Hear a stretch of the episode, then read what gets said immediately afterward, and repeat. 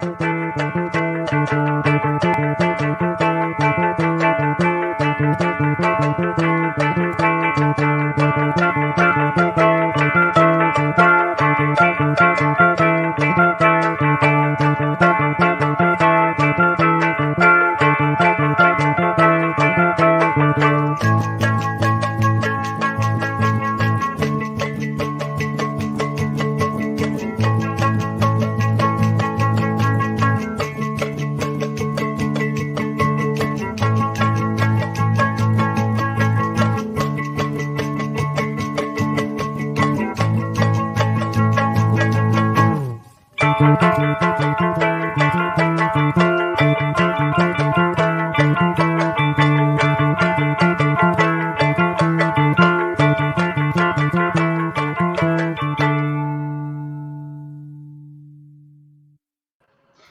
noite, canal Bola Viva no Ar, 23 de novembro de 2011.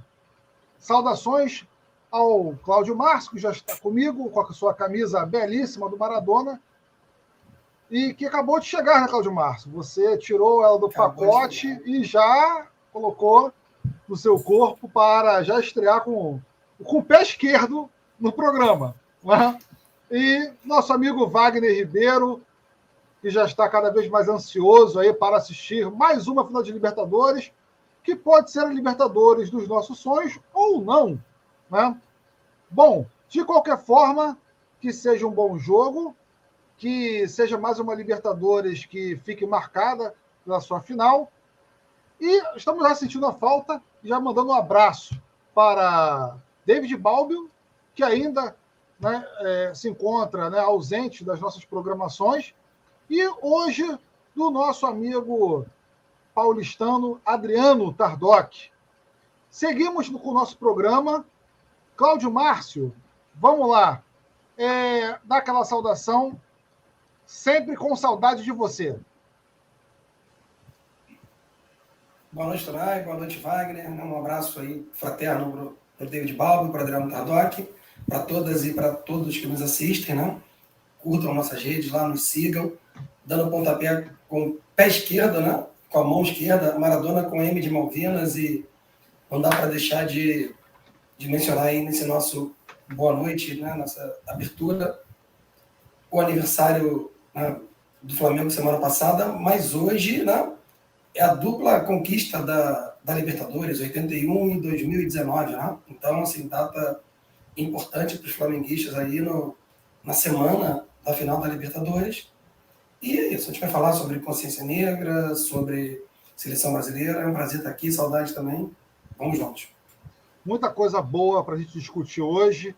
Né? É... Eu já quero, de antemão, é, deixar aqui uma saudação para a galera que já está entrando aí, que já está assistindo a gente, da Confraria do Botão São Gonçalo.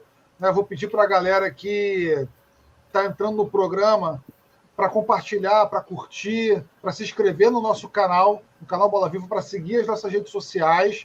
E Wagner Ribeiro, saudações aí pelo Dia da Consciência Negra.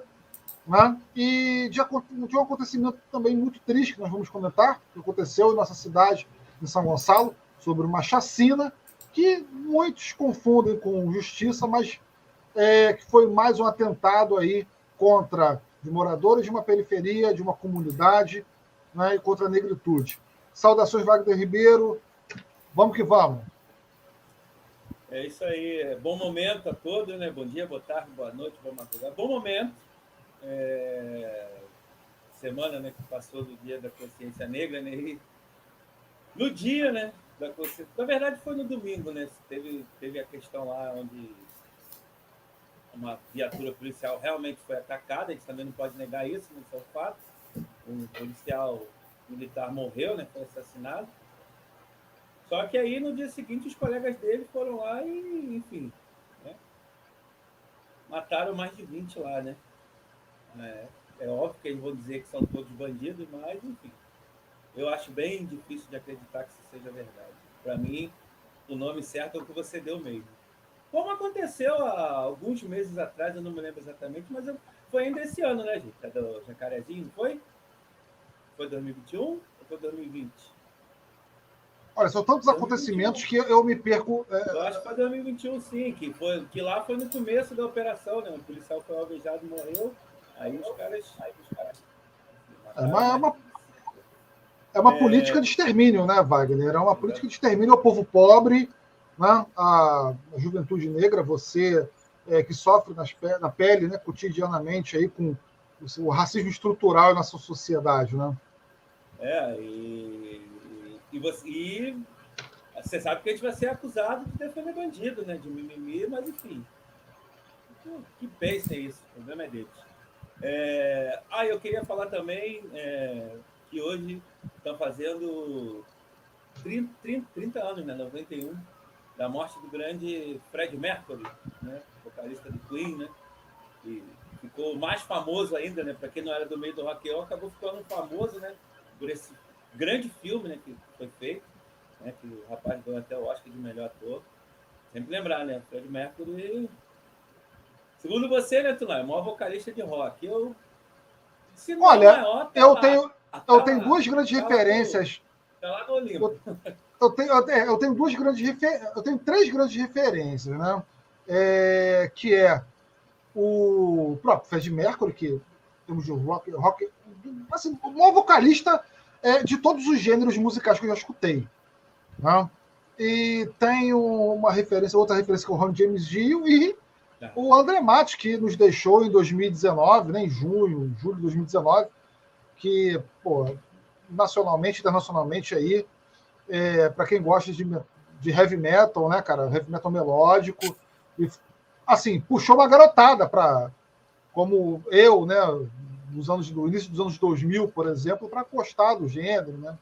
Enfim, Cláudio Márcio, né, é, passa a bola para você. Dia da Consciência Negra.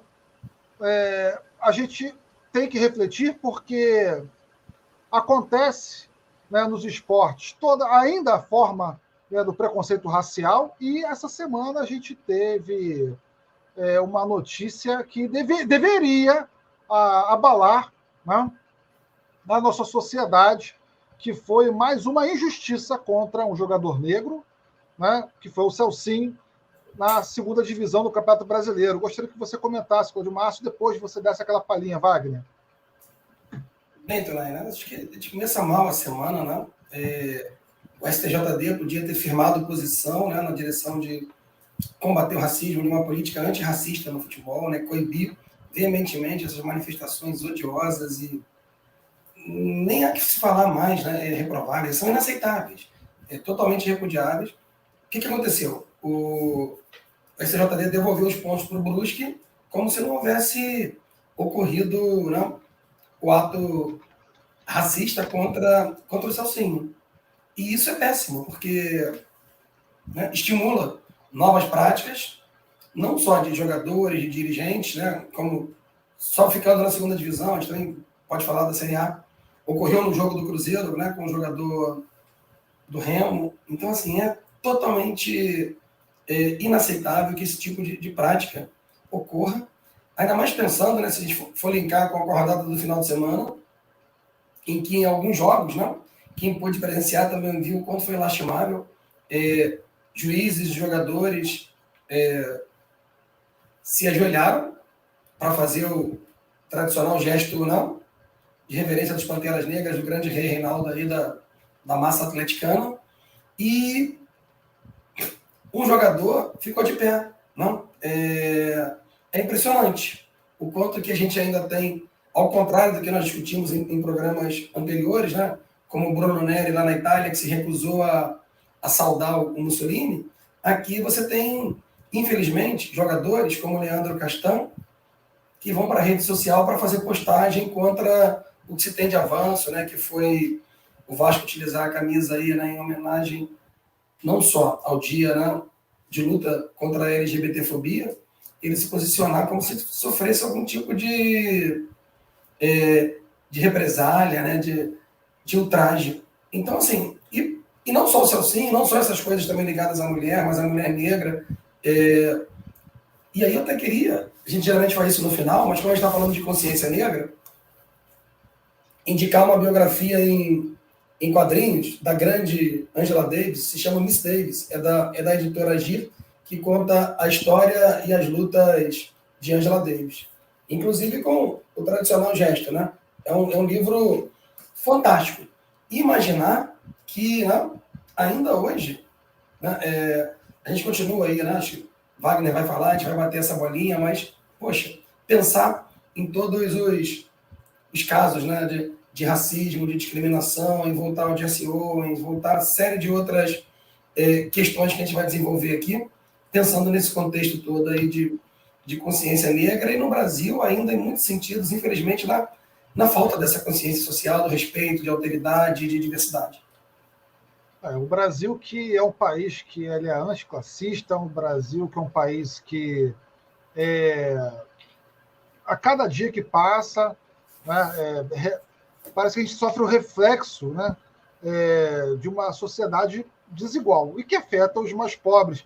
Wagner Ribeiro, é uma semana que a gente. É, um mês, na verdade, que a gente sempre, sempre, né? Enquanto houver o racismo, enquanto houver a homofobia, enquanto houver qualquer tipo de qualquer forma de preconceito e opressão, sempre com reflexão, principalmente dentro dos esportes e dentro do futebol, que é um esporte que a gente ama. Wagner Ribeiro, a palavra é sua. É, é, é muito difícil, né, cara? Como você falou, assim, eu não tenho. Apesar de eu ter características, né? É, eu não tenho a pele tão escura, né? Mas como você. Tu nós sabe, né? Meu irmão tem a pele bem escura. Minha madrinha, que é como se fosse a minha mãe, também tem a pele bem escura enfim. É... É, é, é, difícil, cara, é difícil, é difícil. Eu, particularmente, nunca vivi esse tipo de situação, não, mas eu já estive, estava com, com uma pessoa né, que viveu e, cara, é... é eu vou te ser sincero que eu explodi, cara, enfim. Eu mesmo explodi, não preciso nem a pessoa explodir. Mas, assim, só em relação ao que o Claudio falou, né, que o jogador do Fluminense, não é isso? Que não não... Isso, não, não, cara, eu não me recordo do jogo agora, Wagner, mas em um dos jogos, eu não sei se foi. Foi o Fluminense América agora. Isso, foi, Fluminense América, isso. Isso. Eu tava, hoje, hoje, eu estava vendo o jogo do meu Manchester United, né, que ganhou, se classificou hoje na UEFA Champions League, e ter mais de um que não fez o gesto também, tá? Que não ajoelhou e, e, e colocou o punho para cima. E em relação ao Tunai falou, o Brasil é um país desigual, o Brasil é o nono país mais desigual do mundo. Tá? Eu vi esse dado hoje. Nono país mais desigual do mundo, tendo.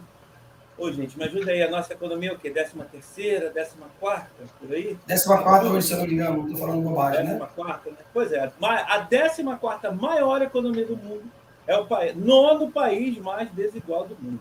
Enfim, isso é o capitalismo, isso é o neoliberalismo. Mas, enfim, eu vou, vou, vou falar, né, como o Claudio já, já deu um spoiler lá, né? eu vou começar falando sobre o, o, o, Jesse Owens, né? Uma história muito famosa, né? Que foi um grande é, atleta do atletismo norte-americano, né? Que disputou as Olimpíadas de, de 1938, que foram em Berlim. Bom, para quem não se ligou, 1938, Berlim, Alemanha, é isso mesmo. Era o período né, em que Hitler era Führer, né? o período do auge do nazismo, né? As, as vésperas do início da, da, Primeira Guerra, né? Um pouco depois dessa Olimpíada, foi quando ele invade lá a Polônia lá com a segunda? Desculpa, a segunda, claro. Falei primeira? Foi mal. Segunda, segunda. É, e o, o, nazismo, né? Essa, essa coisa, essa aberração essa coisa absurda, né? De extrema direita, né? De extrema direita. Quem fala que nazismo é de esquerda é maluco, é burro, desculpa a palavra é essa. É, aliás, mal, falando em Hitler, é mau caráter. É mau caráter, é, exatamente. Mau caráter. É burro e ou mau caráter. É uma das duas coisas ou as duas. É, falando nisso, né, o, foi ontem, né, que um apoiador, né, lá no cercadinho, famoso cercadinho lá, né, falou, né, que sobre o método, né, que Hitler usa, aplicou, né, na educação na Alemanha.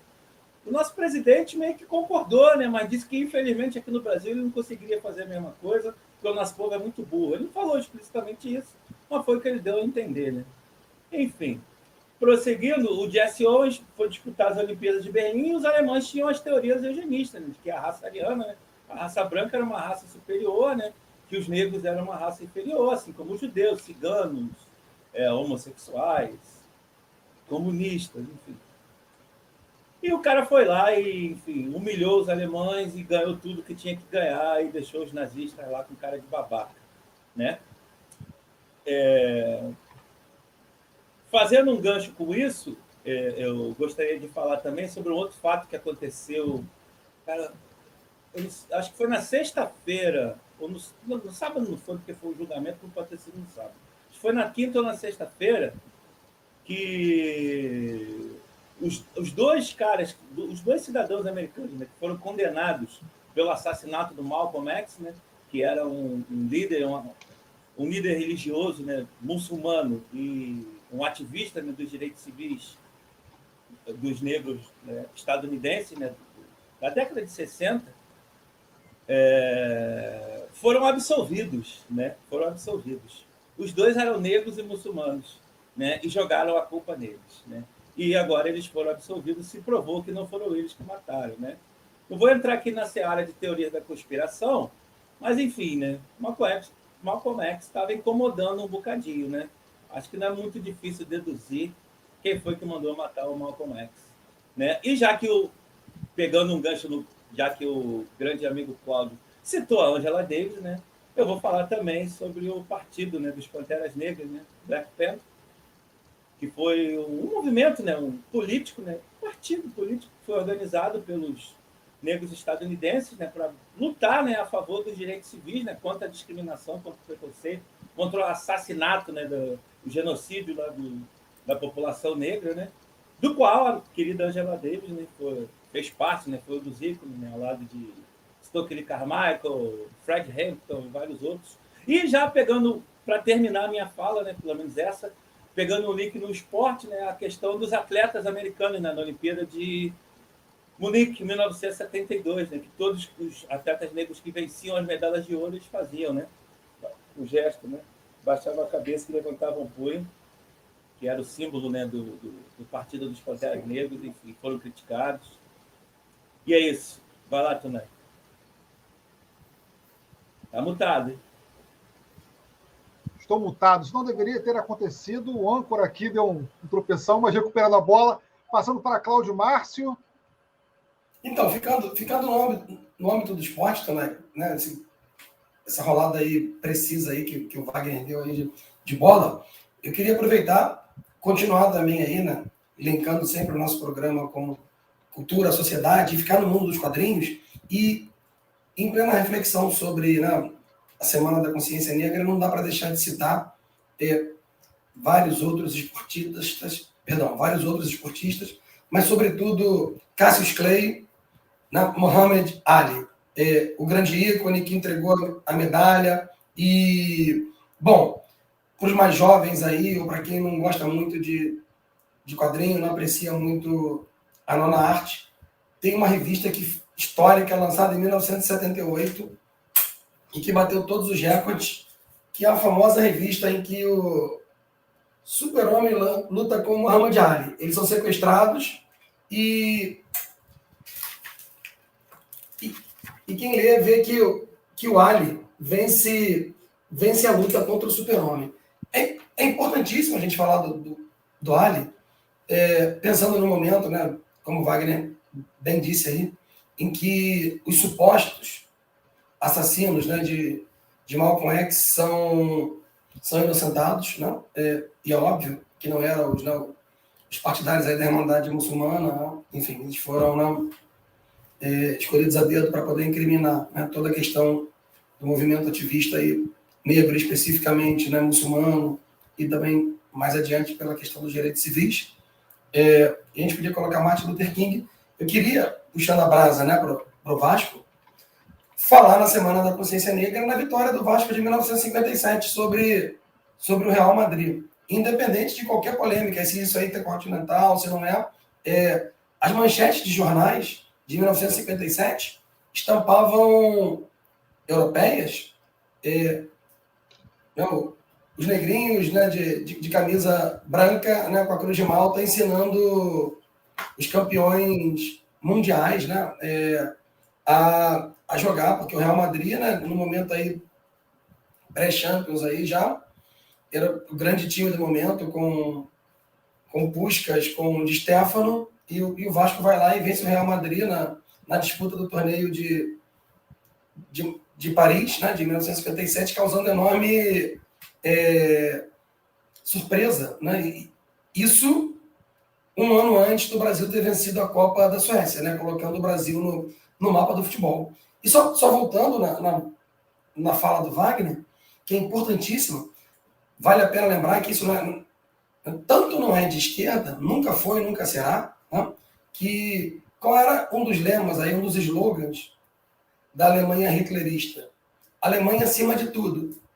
Não, a gente não precisa ir muito longe para poder casar com o nosso né, Brasil não? Né? acima de tudo, Deus acima de todos. E a Olimpíada que, que o Wagner citou, de 1936, né? Perdão. Os Jogos Olímpicos de Barcelona, de 1936, Jogos na verdade, eles 38, iam... 38.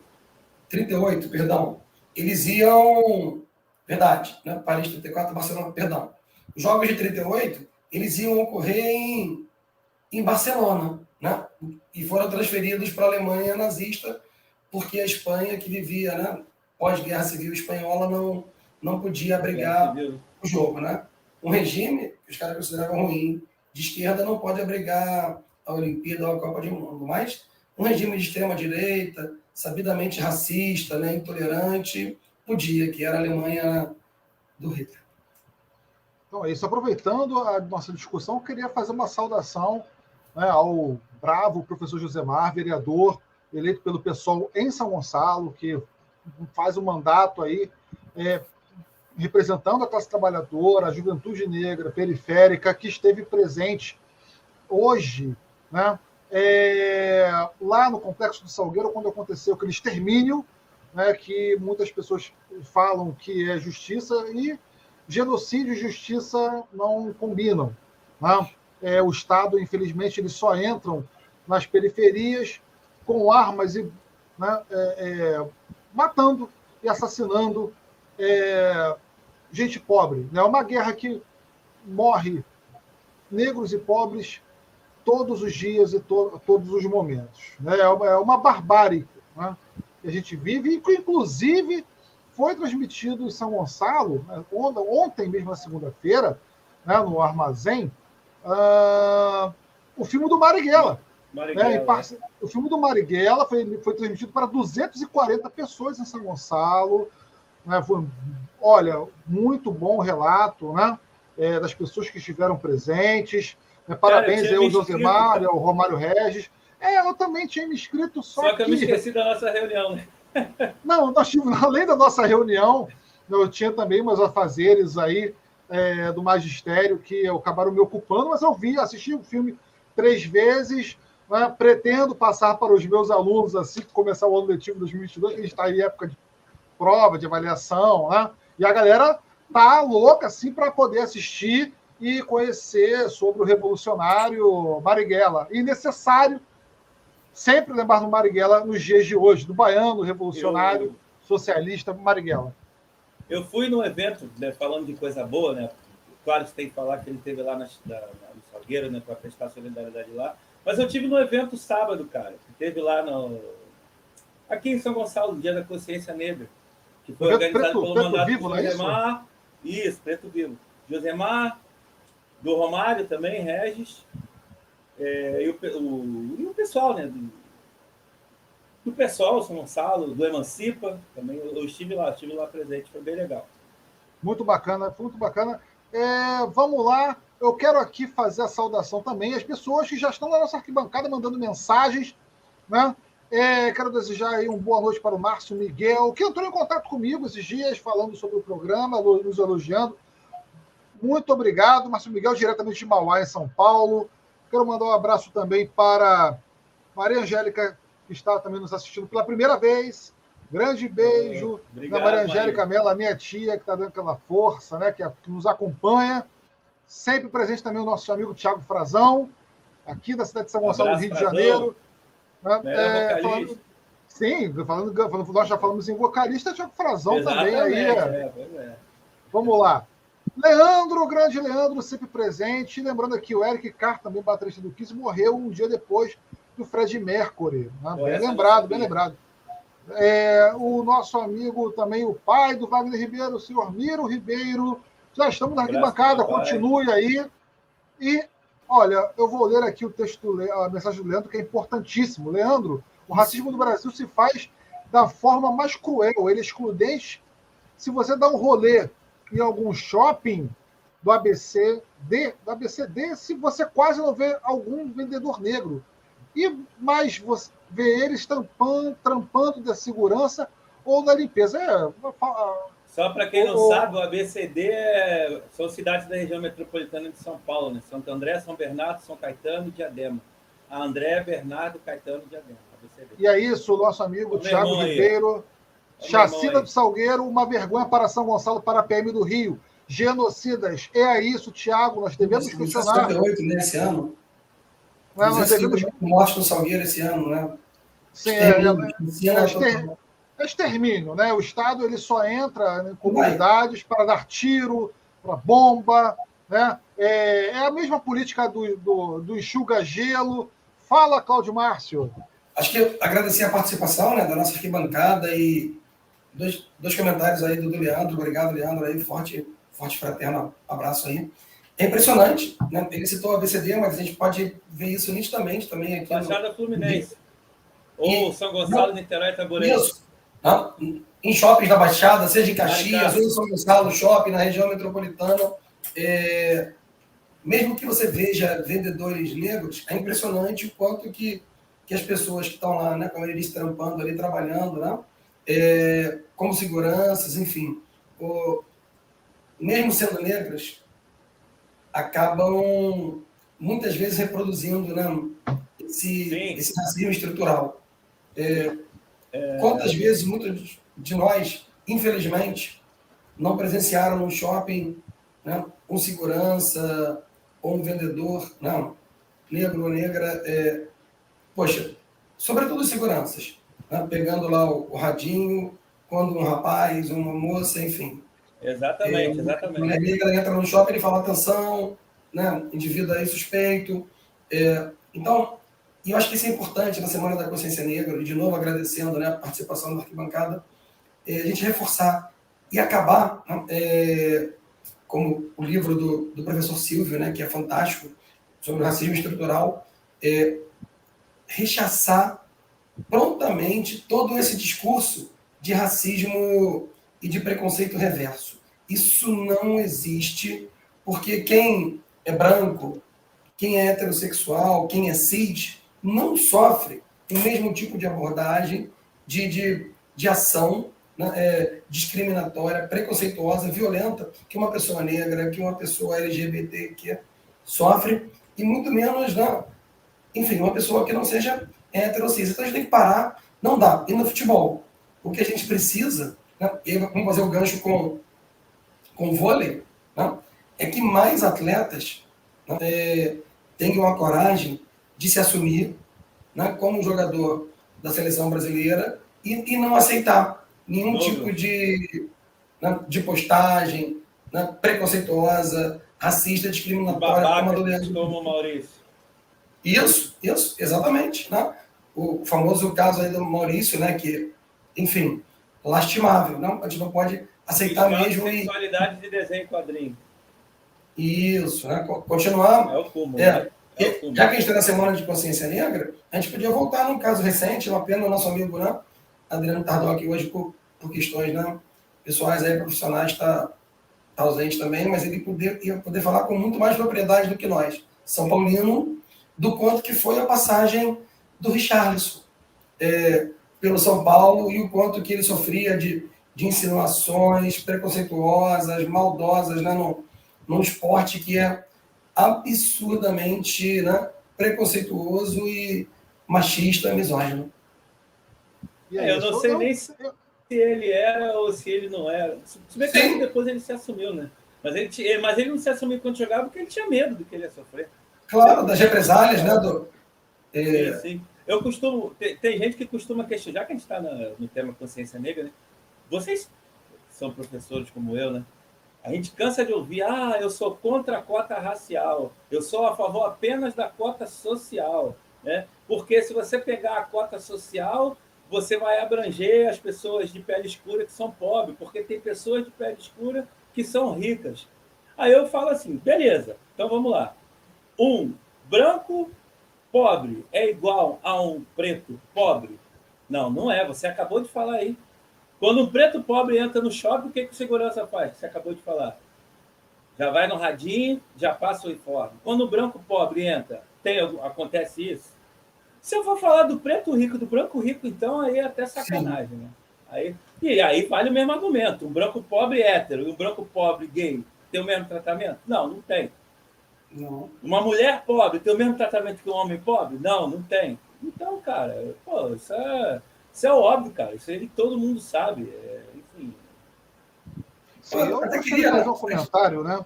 Fala, é, fala aí, fala aí, fala aí. Eu como, eu como branco, heterossexual, é, branco, heterossexual, criado né, no meio da classe média, né, é, filho, são filhos de professores, uh, e professores são filhos de professores da rede pública, né? É claro, nunca, mas nunca vou sofrer na pele o que o negro ou o homossexual sofre dentro de um estado de segregação como é o Estado brasileiro, né? Porque, enfim, o racismo ele é ligado diretamente à desigualdade, né, cara, ao grande capital. E eu acredito, Cláudio e nosso amigo Wagner e as pessoas que estão nos assistindo, que essa luta é uma luta pedagógica, né? A nossa atuação Sim. em sala de aula tá? É, ela é fundamental e nós não podemos tá? é, nos, nos fazer papel de isentão. A gente não pode deixar de debater questão racial em sala de aula, em qualquer espaço que nós tivermos, né? é, de exploração, é, sobre desigualdade, é, porque eu acredito muito né, é, na transformação através da educação. É, é o que, é, o que, é, o que, é o que alimenta a nossa luta no dia a dia. Né? E é isso, Cláudio Márcio, já dei o meu depoimento, vou passar a bola para você.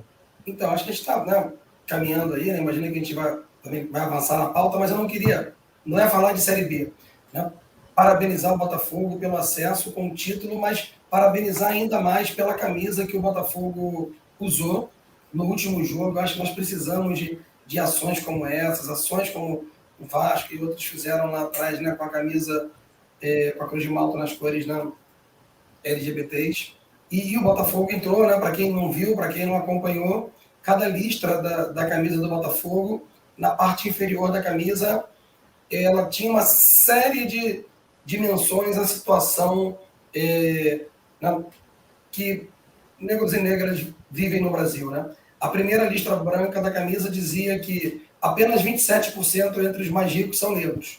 Já corroborando com o que o Wagner falou. É, tem, mas a, a segunda lista da camisa preta tinha lá 61% das vítimas de feminicídio são mulheres negras. A terceira lista da camisa do Botafogo trazia a seguinte inscrição: Negros são apenas 10% dos estudantes das 20 melhores escolas do Brasil. A quarta lista, preta, né, que é a central da camisa, trazia 56,2% da população do Brasil é negra. A quinta lista, branca, apenas 18% dos médicos são negros. A sexta lista, 75% das vítimas de homicídio são negras. E, e, a sétima lista, né, que é a última que trazia a inscrição, dizia somente 27% dos alunos de medicina são negros. E olha que a gente teve aí, passar a bola para o né? né?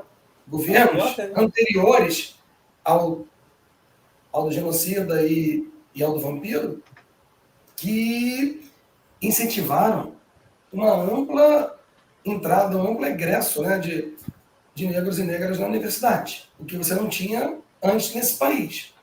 É, então, mesmo depois de 13 anos de governo com ProUni, com incentivos, né, com fiéis, você ainda hoje não tem 30% de, de alunas e alunos negros nas faculdades de medicina. Vai lá, Wagner. Perfeito, é, vamos lá. Só, só, em cima disso aí que você falou, né, que assim, é, é puxando um gancho, né, enfim, do, todo mundo sabe né, que o Conselho Federal de Medicina, né, brasileiro, até hoje não se posicionou contra o chamado tratamento precoce. Né? Até hoje ele ainda não ele ainda não se posicionou contra. Aí ele vai dizer, ah, mas também não se posicionou a favor. Mas, pô, seria mais do que obrigação, né? Já ter se posicionado contra há muito tempo. Uma instituição que minimamente séria de médicos, né? Como todas as outras, né? Tirando o Conselho Federal de Medicina, associações e tal, todas as outras se posicionaram contra e até hoje o Conselho Federal de Medicina não se posicionou contra. E sabe por que isso aconteceu? Porque te, te, o, o, presidente do, do, CFM ele fez uma live na qual ele falou que o governo Dilma ele liberou muita concessão para novas faculdades de medicina. Ou seja, estava entrando muito médico no mercado de trabalho, especialmente médicos negros, né? Sabe quantas permissões para novas faculdades de medicina o governo Bolsonaro deu até hoje? Zero. Então é por isso que o, que o presidente do CFM né, é alinhado com o atual governo. Ah, e só esse lance que você falou do Botafogo, né? E, e, iniciativa espetacular, sensacional. Eu me lembrei, né, fazendo um link com, com a música do, do primeiro disco de uma banda chamada Body Count, né? Uma banda norte-americana, né? Que são negros tocando heavy metal. Rap, é, rap metal, né? Não, não, pode falar, é só para o pessoal ver. Beleza. É, e na qual, entre as músicas, ele vai dando dados exatamente como esse aí, sobre a segregação racial dos negros nos Estados Unidos. Você foi falando, isso veio na minha cabeça. Ouçam, gente, o disco do, da banda chamada Body Count, o nome é Body Count. E para quem gosta de rock and roll, o som é bom pra caramba. Falar como, como, a gente está na Semana da Consciência Negra e falando de quadrinho Exatamente. aqui, né, futebol e cultura é no, é no Bola Viva, essa é uma história do J.D. Jones e do Mark Wade, chamada Fruto Estranho. Ela é uma história out Elseworld, né? assim, uma, uma realidade paralela, em que o super-homem não vai cair em metrópoles, não é branco, não é, enfim. Ele está no sul dos Estados Unidos, mas ele cai justamente em Chatterley, no Mississippi, no ano de 1927. É, nas enchentes lá que alagam, e o super-homem é pobre, negro, semi-analfabeto e está numa, numa cidade profundamente entranhada de, de, de, racismo, de preconceito e de, de exceções. Né? E aí a última dica do, dos quadrinhos, né, para a gente também, o primeiro quadrinho lá a ganhar o, o National Book Award nos Estados Unidos é a Marcha, que conta a epopeia do congressista John Lewis e remete à famosa marcha com, com Martin Luther King pela questão dos direitos humanos em três volumes, publicado pela, pela editora Nemo. Acho que Merchan aí vale, a pena, tá? é, porque é indispensável nesses tempos aí resistir. Muito bacana, Cláudio Márcio aí, sempre com as suas dicas.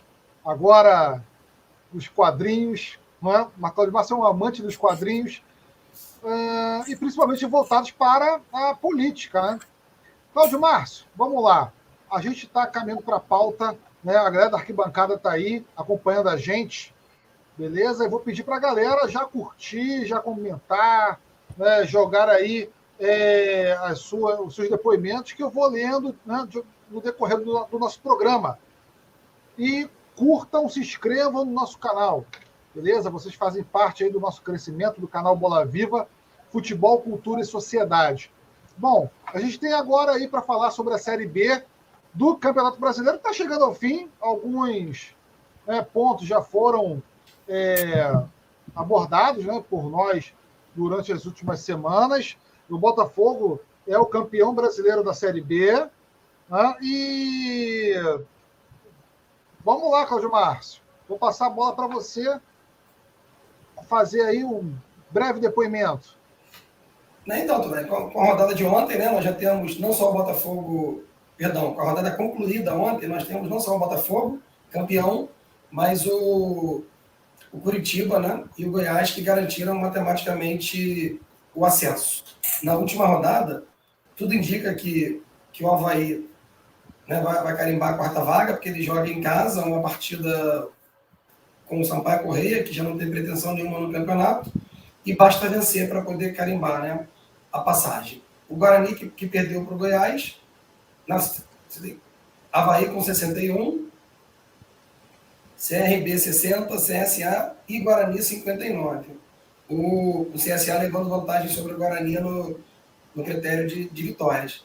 Mas o Guarani joga com o Botafogo né, na, na festa do título, vai ter entrega de taça, isso é sempre legal, né? Em campeonato de pontos corridos no, no campo. E, por outro lado, é triste, né? A gente falou de Marighella aqui, não, Marighella era torcedor do Vitória, assim como Wagner Moura, e tudo indica que o Vitória, salvo um milagre, infelizmente, né, junto com confiança, aí vai jogar a série, vai jogar a série C. Ele tem 40 Agora pontos. tem uma organizada que é chamada Bancada Marighella. Desculpa te interromper, tá, Cláudio? Não, que isso, Wagner. É isso mesmo. A gente ia falar. É, a, a Bancada a Marighella. Bancada então, assim, Inclusive, Wagner Moura faz parte dessa organizada. É, na, nas torcidas antifas, né? Assim, então, isso é importante isso, em, tempos, em tempos atuais. Mas, mas a vitória do, do querido Wagner Moura aí, infelizmente, deve jogar a Série C, porque tem apenas 40 pontos e 8 vitórias ele só chega a 43. O Londrina tem 41 e 10 vitórias e o Remo tem 42 pontos e 11 vitórias. Ou seja, o, o Vitória tem que vencer e o Remo e o Londrina não podem vencer. Lembrando que o, o Londrina joga com o Poçante Vasco da Gama, né, que já está a passeio na Série B há pelo menos 5, 6 rodadas. Então, dificilmente o Londrina vai deixar de, de vencer um Vasco, né, que já vai lá só para fechar o ano, sem diretor de futebol, sem treinador, né, é, possivelmente com a garotada da base, né, e, e voltar, né, de novo, já que a gente está falando de Série B, também passar a bola aí para o Wagner, falar da questão do Brusque, que com a retomada dos pontos aí do, do episódio de racismo contra o Celcinho do Londrina, é, conseguiu a manutenção na Série B. A gente já comentou, não, vou me estender demais, mas é, não só foi um desserviço do ponto de vista né, da, da questão do combate ao, ao, racismo, ao preconceito no futebol, mas como efetivamente está influenciando aí na, na questão né, do, do campeonato. É uma observação, Cláudio. É, todos os juízes do STJD que votaram pela absol, é, pela devolução, devolução dos pontos. Sim, pela devolução, pela devolução dos pontos do Brusque, né, que isentaram é, os dirigentes racistas do, do Brusque, são brancos. Ou seja, foram é, juízes brancos que não uh, credibilizaram o racismo né, é, por meio de dirigentes de futebol também brancos. É, enfim, eu não sei como essa gente dorme é, tranquila. Né? Aliás, pior eles dormem dorme. tranquilos, pior que dormem. Infelizmente, dormem e muito. Dormem muito tranquilos, né? Sim. E tu, né, né só aí, se você vai fechar, fechar a Série B, que acho que a gente pode. É... E não tem jeito, né? O Vitória, ele só consegue consegue passar o, o Remo se o Remo perder do confiança. Porque se o Remo empatar, o Remo vai a 43 e tem a questão das vitórias. Então, assim, muito delicado que o Remo joga né, em Belém, com confiança também já, já rebaixado para a Série. É, isso que eu ia falar, confiança já rebaixado, né? É, o Remo pega a confiança já rebaixado e não pode nem empatar, porque o Remo escapa se ele empatar e o Londrina não vencer o Vasco. Mas o Vitória só escapa se, se ele vencer. O Londrina aí tudo bem, não precisa perder, não vencer o Vasco e o Remo perdendo confiança. Então é uma combinação assim, terrível né, contra o Rio Negro Baiano. Então é isso. Qual Agora. Gente... meu irmão aí, Cláudio. Dá uma, dá uma lida vou, vou colocar tá novamente aqui, mas primeiro eu vou falar, vou saudar aqui a galera que também está chegando, né, no meio do programa. A Jussara Cavalcante que diz: é, cheguei para acompanhar e prestigiar, aumentando meus conhecimentos. Boa noite. Fique à vontade, a arquibancada é o seu lugar. Vamos lá. E o Thiago É, sobre Série B, o Vasco é muito zoado aqui em São Paulo. Isso só mostra a grandeza do clube. Na, na, isso só mostra a grandeza do clube. Na Vasco, isso significa de graça. Na é usam. Pagar. Ah, sim, sim. É, bom, agora a gente vai prosseguir mas aí. Ele, mas ele tem razão, cara. Se, se, ninguém, se ninguém ligasse pro Vasco, ninguém zoava. Sim, sim é, exatamente. A grandeza de um clube se faz por meio né, da, da, da zoeira entre os rivais. Né? O comentário do. Tá, o próprio Vasco está se apequenando, né? Isso é ruim, Thiago. Obrigado pelo, pelo comentário, né? Mas não é de hoje que as sucessivas administrações, né? Nefandas do Vasco da Gama têm, têm feito um clube muito menor.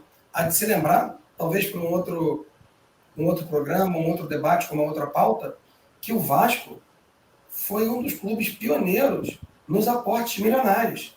Né? No final dos anos 90, começo, idos dos anos 2000, o Vasco recebeu, à época, 100 milhões de dólares do, do Nations Bank. Bank Enfim, of America, né? É, ne, Bank of America, né? Perdão, falei Nations Bank. Bank of America. Obrigado, Wagner, pela correção. E, e o cara, Flamengo também ia receber, né, Tunay? Os 100 milhões da ISL. Cadê os 100 milhões? Por aí. É, né? Edmundo Santos Silva. Meu Deus. O presidente que o saiu de Camburão, né? Pois é. Bota o comentário do Leandro aí, o último comentário do Leandro, por favor, Tonai. Também é... Vamos lá, vou colocar aqui o comentário do nosso grande Leandro. Ah, logo, logo antes do Vamos lá, a fabulosa música do Caetano Veloso Haiti reflete muito bem o Brasil racista no dia Quem de hoje. Quem conhece essa música, pelo No dia de hoje Deus, sempre, né? Bom, agora. Essa música é maravilhosa. Exato, sim, sim, sim. O Caetano tem uma, uma, uma maestria, né? É, poder com as palavras fora do para subir no adro da Fundação Casa de Jorge Amado, é. né? vendo né, e ladrões mulatos tomando porrada né, de outros homens negros que são Meu, quase todos quase presos. Agora na Série A. Vamos agora, lá. Na, agora a gente. Na Série A a situação já também já está definida. Né? É, não, aquele pontinho de esperança do Flamengo conquistar o título brasileiro, ele né, está se falecendo, até porque o foco do Flamengo é a grande final da Libertadores da Taça Libertadores da América, dia 27, contra o Palmeiras, que é o terceiro colocado do campeonato. Né? E parece que o Adriano chegou agora, né? Parece que é, jogo bom, jogo bom atrai né, é, os grandes amantes do futebol. Nós estávamos falando, Adriano Tardoc, você que chegou agora, saudações, de Flamengo e Palmeiras como é que está São Paulo aí com essa agitação? Aí, Flamengo e Palmeiras pela Taça Libertadores. Aqui no Rio de Janeiro, né, Wagner Ribeiro, Cláudio Márcio. Sem, muro. Pode, é, exatamente. Nada de ficar em cima do muro, né? É, eu sei que você tá, vai, vai torcer para o Flamengo. Né? Um, um, pouquinho. Todo Esse mundo diz o Nelson Rodrigues, né? O Nelson Rodrigues já disse que todo mundo já foi Flamengo na vida, nem que seja por um pouquinho, né? Por um momento, por um instante. Bom, aqui no Rio de Janeiro o clima está cada vez mais tenso. Né? Parece que o Flamengo, ele, com as últimas vitórias, né, Wagner? Ele, ele aumentou sua confiança para a final e o Palmeiras né, deu aquela baixada na crista. Mas final é final. Na minha opinião, vai ser um jogo muito truncado, porque o Abel português é retranqueiro. O Renato né, é, é o cara do, do, churrasco, do vestiário. A gente já cansou de discutir isso aqui. Né? Pode é ser um jogo muito lá. bom do vamos lá, do vamos, vamos, como pode ser também um jogo né, é, é, é, muito ruim. Né? Mas acredito que não seja, pela qualidade técnica dos dois times, por mais que não me agrade o futebol, né, uh, igual a pífia final do ano passado. Né? O jogo, tem muito de jogo jogado, né? enfim. Como é que está o clima aí, Adriano? Vou passar a bola para você, você chegou agora, naquele, já está no clima. Boa noite, amigos aí do, do canal a todos aqueles que estão, aqueles e aquelas que estão nos assistindo. É, desculpem aí o atraso, as correrias da vida, é, da consciência negra, né? Os negros que, graças ao talento e a desenvoltura nata deles para o futebol, eles deram características ao futebol brasileiro, né? Se o futebol brasileiro um dia foi caracterizado por alguma coisa, isso foi graças graças ao papel dos negros dentro desse esporte, desse futebol, é, que a gente tanto amou e que hoje em dia está bastante sem graça, né? Em vista do, do talento que, dos talentos que nós já tivemos, né? E recorrendo aí à questão da final, é bem o que vocês falaram, né? Palmeiras vinha de uma sequência é, considerada boa, que era uma sequência de vitórias e embalado, time entrando, no, mas assim, eu sempre desconfiei dessa sequência do Palmeiras. O Palmeiras estava jogando bem, mas sempre passando determinado sufoco devido à forma como o time é armado e ganhava jogo. Claro que isso dá moral. Mas o time entrou numa espiral é, é, assim inacreditável. Tinha a chance de sacramentar a boa fase contra o São Paulo, numa fase ruim, em que a torcida esperava que fosse jogar pá de cal em cima do São Paulo, ganhar e enterrar o time no, na, na condição de candidato a rebaixamento. E o Abel simplesmente entrou com uma escalação absolutamente é, mesclada e acabou perdendo o jogo, né? Isso causou um, um susto na torcida, é, causou uma grande alegria na torcida do São Paulo e um susto na torcida do Palmeiras. Depois perdeu para o Fluminense, isso gerou uma instabilidade enorme agora em relação ao Palmeiras, né? Mesmo tendo jogado esses jogos com, com o time reserva, mas não se não dá para entender esse comportamento do Abel de não jogar um clássico, pelo menos com um time um pouco mais dos, dos titulares, né? Enquanto o Flamengo já fez o outro, o outro caminho, né? O Flamengo já pegar aqui pela frente e garantir vitória, vitória de goleada, em sacar time, ou, ou enfim, né? Garantir é, os pontos, como foi no jogo contra o Inter, que fez os gols logo no começo, depois o Inter apertou bastante, mas não ganhou. Então, eu acho que o, que o Palmeiras deu uma relaxada nessa questão da preparação. Né? A torcida está bem desconfiada do Palmeiras. É, e o Flamengo agora passa a ser o time que está né, ali candidatíssimo. Né? Então, eu acho que há uma esperança por, por parte do torcedor palmeirense, mas há uma desconfiança em relação a essas coisas que o Abel inventa. Né? Agora, para quem que eu vou torcer? Eu vou torcer para o VAR. Porque é, é, tá, tá, difícil de engolir as duas torcidas, né? Mas aí, talvez regionalize um pouco aqui, fique com, com São Paulo, com essa com a cidade de São Paulo, mas é, é bem difícil escolher um dos dois, viu? Eu acho que falta um pouco de honestidade no seu comentário, né? Flamengo tem uma grande torcida em São Paulo. Isso é verdade. É a quinta maior é, é, do estado. Porém, porém, é, é duro aturar um rival sendo campeão de Libertadores. Eu sei, eu e o Wagner Ribeiro, nós sabemos, sabemos como é isso. Né, com a conquista do Wagner em 98. Bom, é, vamos, pode falar, Cláudio, fale. Bom, né? se, se de fato, né, acho que não, imagino que não, não haja nenhuma discordância entre nós aqui que a questão é de, de quando. Não. Aí o Vitor está dizendo, acabou de dizer aí agora aí na nossa arquibancada que dificilmente o Flamengo será campeão brasileiro ou, da Libertadores, Vitor, né? Porque não, não, não completou o, comentário. Não, mas, deve ser da Libertadores. Deve ser Libertadores. É, não, acho que é brasileiro, porque Libertadores acho que dificilmente vai perder. O Tonai falou que é sem ficar em cima do muro. Vamos parar com esse mas papo defensivo. Falou, pô, hoje, o Flamengo não hoje, campeão. É, hoje, se houver honestidade em todos os programas aí, né, esportivos e debates, no mínimo 60 a 40 para o Flamengo. No mínimo. O Palmeiras não está jogando nada nos últimos jogos, como o Tardoc. Concordo.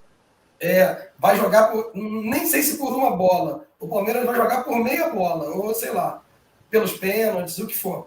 É, o Flamengo possivelmente vai jogar em cima o tempo inteiro, a não ser que tenha uma atuação ruim, mas é amplo favorito para esse jogo, porque tem um time melhor e está jogando melhor agora. E só para não. Novidade, tá? Ó, vamos falar do que resta no brasileiro, já que a gente estava linkando aí. E a questão é quando o Atlético vai comemorar o título brasileiro. O Juventude acabou de empatar aos 89, 44 do segundo tempo. Atlético Goianiense 1, Juventude 1. É, vão deixando o Grêmio sonhar aí com a permanência. Alguém está querendo ceder o lugar para o Grêmio na Série A. Então é isso. Vamos lá. Wagner, Wagner Ribeiro, uh, como está o coração para mais uma Libertadores, né, para mais uma final? Será que a gente aguenta? Né, com todo respeito aos palmeirenses, né, que estão também acompanhando a gente, mas será que a gente aguenta mais um momento é, é, é como ocorreu em 2019? Vai ser duro? Vai ser. Não estou falando que o Flamengo vai conquistar, vai conquistar, né? mas como, qual, qual é a sua leitura sobre esse jogo? É, só antes de eu entrar na final, deixa eu falar só rapidinho né, do Campeonato Brasileiro. É, é... o comentário o corintiano nunca vai torcer. O São Paulino pode até pensar, mas o corintiano jamais torceria para o Palmeiras, isso é óbvio. Mas, da mesma forma que o flamenguista, o rubro-negro, jamais torceria pelo Vasco. E vice-versa, né? É... Só sobre o Campeonato Brasileiro, eu já venho falando desde o primeiro programa, que dificilmente o Atlético perderia. E, rapaz, acho que perdemos momentaneamente nosso amigo Adriano. É, só um detalhezinho, tá? Já que o Atlético Mineiro é um time, vai ser campeão brasileiro com todos os méritos, não tem dúvida. É o melhor time do campeonato, levou o campeonato a sério o tempo todo. Mas eu não posso deixar de falar, né? O Atlético Mineiro é um time que adora se vitimizar, né? Que é roubado pelo eixo Rio-São Paulo, não sei o quê. E os últimos jogos é cada pênalti que está sendo dado para o seu Atlético Mineiro, que eu vou te falar um negócio. Hein? Que pênalti foi esse que deram em cima do Diego Costa, hein? E no jogo do Flamengo teve um pênalti absurdo em cima do Everton Ribeiro que não deram. Mas enfim, o Campeonato Brasileiro acabou. Tem a briga lá de baixo, informação importante que o Claudio deu aí. Empate dos. Cara, eu não acho que é um resultado ruim para Juventude, não, cara. Estava falando ontem. Não, para o Juventude não. O resultado é bom para o Grêmio, porque mantém os dois aí na alça de mira, se o Grêmio vencer o Flamengo. Exatamente, exatamente. exatamente. Porque o Atlético, então... Atlético Goianiense vai a 41, o Juventude a 40. Se o Grêmio vence hoje, eu não acho que vence o Flamengo hoje. Se o Flamengo jogar como jogou contra o Inter, dificilmente perde para o Grêmio hoje, mesmo com um time, não, sei lá, alternativo. É, mas o Grêmio chegaria a 38, ficaria a três pontos do próprio Atlético e a dois do, do Juventude. E a gente tem que levar em conta que tem uma certa é, deformação aí desse final de brasileiro na Série A. Porque o Grêmio pode pegar o São Paulo, é. do meu amigo Adriano Tardoc, há duas rodadas, já livre, não? e então é outro jogo. O Grêmio joga, tá, acho que dois jogos dificílimos, contra o Bahia, em Salvador, e, e o Corinthians na Arena, em que acredito que ele terá enorme dificuldade para vencer, mas ele pega o Atlético também. E aí, a essa altura, na última rodada, se eu não me engano, em Porto Alegre. Já campeão, já vai ter já campeão. Então, o Grêmio pode ter, né, nesse meio, ele tem 35 hoje. Na só conjuntura. Que ele vença o Flamengo, que eu não, mas 38. O São Paulo, se tiver fora, né, já do rebaixamento, é outro jogo. E o Atlético campeão. Então ele pode conquistar nove pontos. Conquistando nove pontos, ele vai a 44. Aumenta consideravelmente a chance de permanecer. Fora Agora, até que ele já pegou desfigurado, né? Ele já ganhou o Bragantino desfigurado, pega o Flamengo desfigurado, desfigurado hoje, Isso. Né? e fora esses outros aí que você falou. Mas fala, É.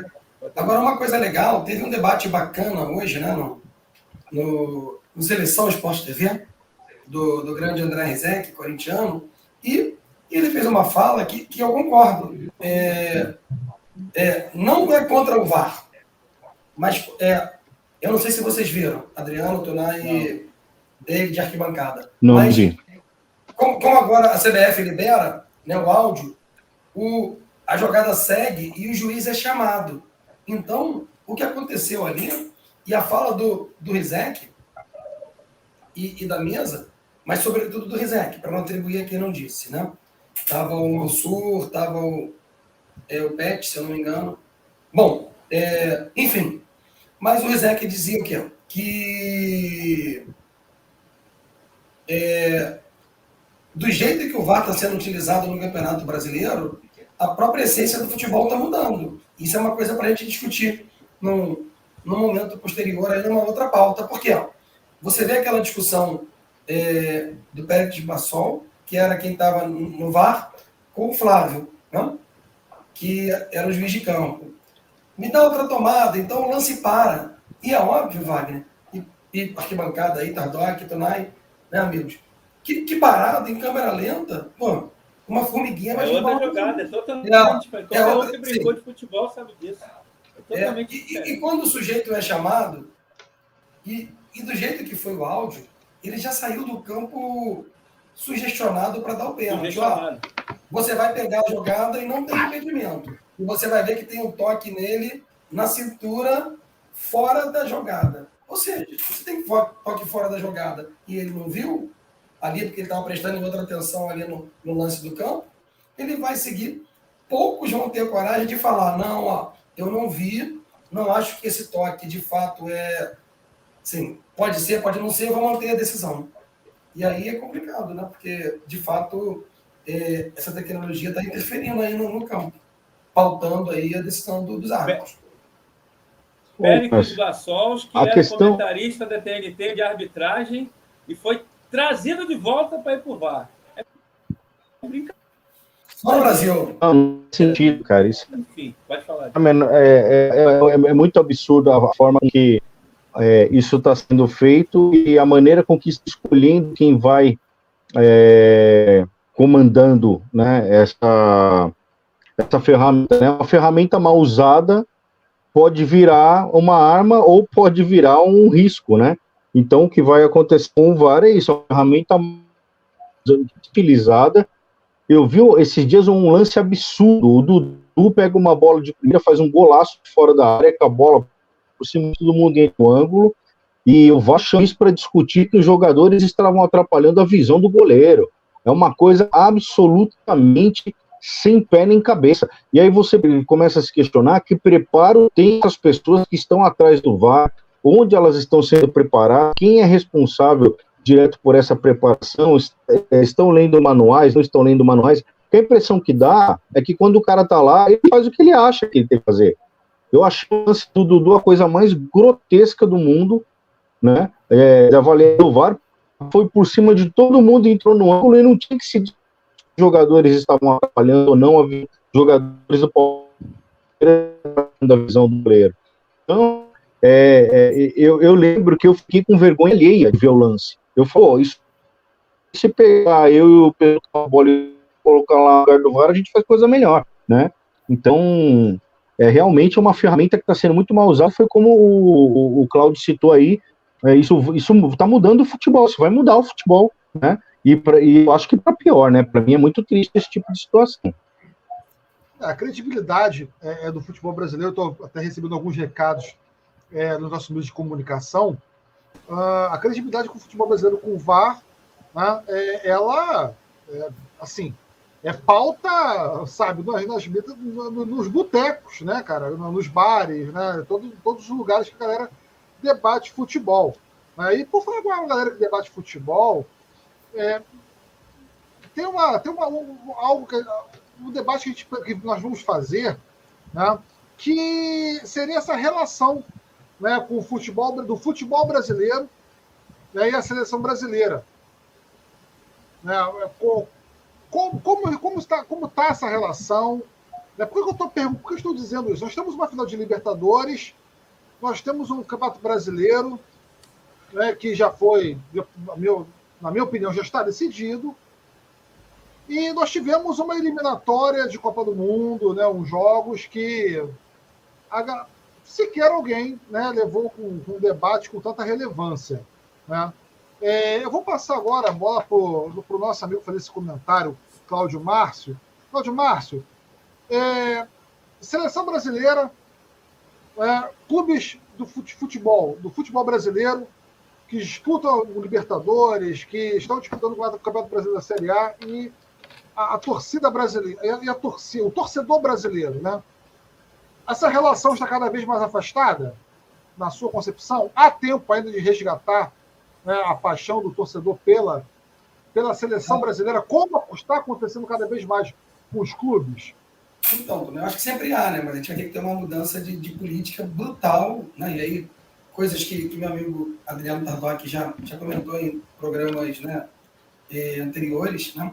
esse processo de gourmetização aí dos estádios. A gente também tem um processo de, vamos brincar assim, né, de, de eh, gourmetização da seleção brasileira, que, por Sim. sinal, é desvinculado do povo brasileiro, dos estádios e dos mais jovens, que não vê a seleção jogar, salvo em raras partidas das eliminatórias. Né?